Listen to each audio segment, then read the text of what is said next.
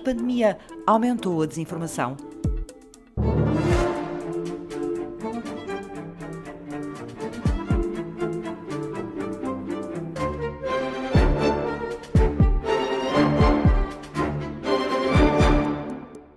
Já foi mais grave, sobretudo na fase inicial. Toda a gente recebeu áudios do WhatsApp, não é? Desde o surgimento dos primeiros casos, aquelas primeiras duas semanas foram bastante preocupantes em termos de quantidade e do número de pessoas que estavam a ser atingidas com a desinformação.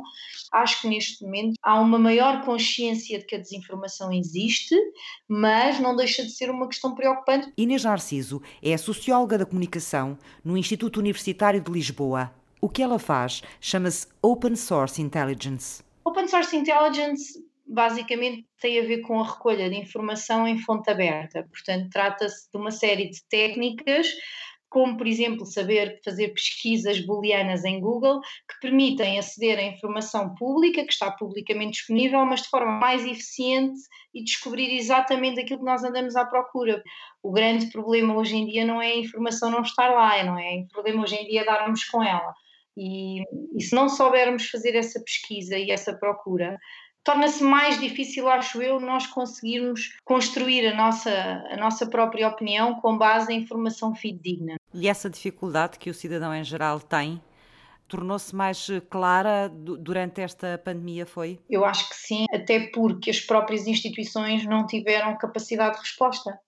Um dos trabalhos que nós fazemos no Media Lab é o acompanhamento das pesquisas em Google e durante este período foi, foi extremamente interessante perceber há um movimento popular que começa a fazer uma pergunta no Google, eh, como por exemplo a Covid é perigosa para as crianças ou o meu filho pode ficar muito doente e isso começa a surgir nas pesquisas e depois há, há, não há ainda uma resposta das instituições com páginas de informação sobre aquela pergunta que redirecionem automaticamente. Também acho eu é uma lacuna que existe ainda, que se começa a colmatar, mas é as próprias instituições, sobretudo as instituições públicas e oficiais, estão muitas vezes um pouco desligadas deste tipo de técnicas mais utilizadas para a área do marketing mais comercial, de compreender o que é que o, que é que o público, o que é que o cliente quer. Inês Narciso integrou a equipa de um projeto de combate à desinformação nascido com a pandemia, o Covid Check este projeto surge com o apoio da Fundação Gulbenkian e na altura também fizemos uma colaboração com um projeto que é o Evidência Médica,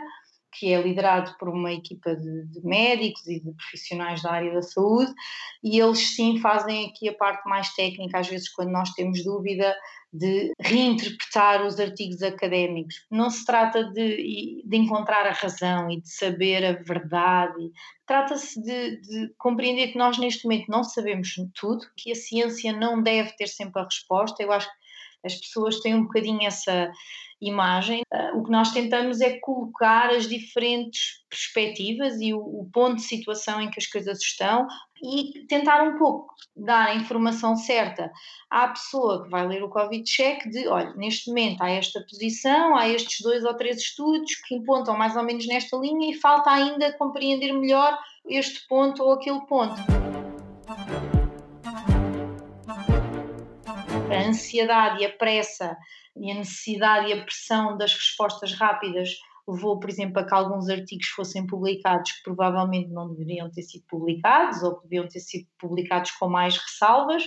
E o que nós vemos é esses pequenos tropeções, que são poucos se compararmos com a quantidade de vitórias que já houve, são utilizados. Eu não gosto de pensar em lados, mas de facto, por um movimento anti-ciência, anti-academia, anti-factos, que pega numa falha em 100 mil vitórias e a transforma numa narrativa subjacente que nós vemos crescer de forma assustadora, que é esta desconfiança e esta mensagem de que nada, nada é certo e de que não devemos de confiar e não confie nas instituições e, e esta é a mensagem subliminar da desinformação. Não existem muitos casos de uh, uma agenda mesmo uh, ou de estruturas montadas de propaganda.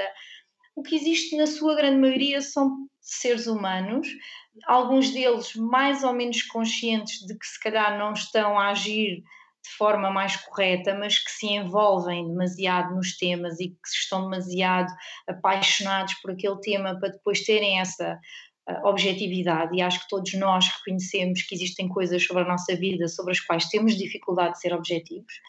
E depois, provavelmente também existe muita gente sozinha, que se sente sozinha e que se sente sem voz e que sente que a sua opinião não conta e que está de alguma forma revoltada com algumas coisas e que de repente a, a internet se torna um megafone em que essa pessoa é respeitada e as suas opiniões são respeitadas e aquilo que publica é partilhado. E aí surge um problema que é eh, de eh, eu sentir que se eu fizer uma publicação a dizer, por exemplo, algo sobre este político que não é bem verdade, mas um pouco menos correta, tenho 100 likes, e a seguir, se eu puser eh, uma frase muito mais bombástica, apesar de ser uma acusação totalmente infundamentada, que eu próprio sei que não existe fundamento para ela, tenho 2 mil likes. E isto depois torna-se num ciclo vicioso.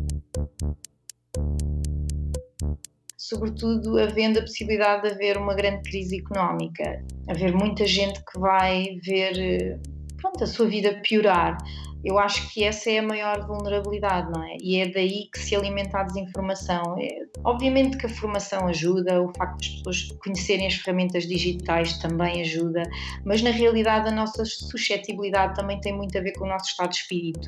A desinformação alimenta-se da narrativa de que as instituições não são de confiar. E se nós estivermos numa fase da nossa vida em que sentimos que as instituições nos falharam de algum modo, obviamente que vamos estar muito mais suscetíveis de acreditar numa narrativa que alimenta essa nossa frustração e essa nossa revolta.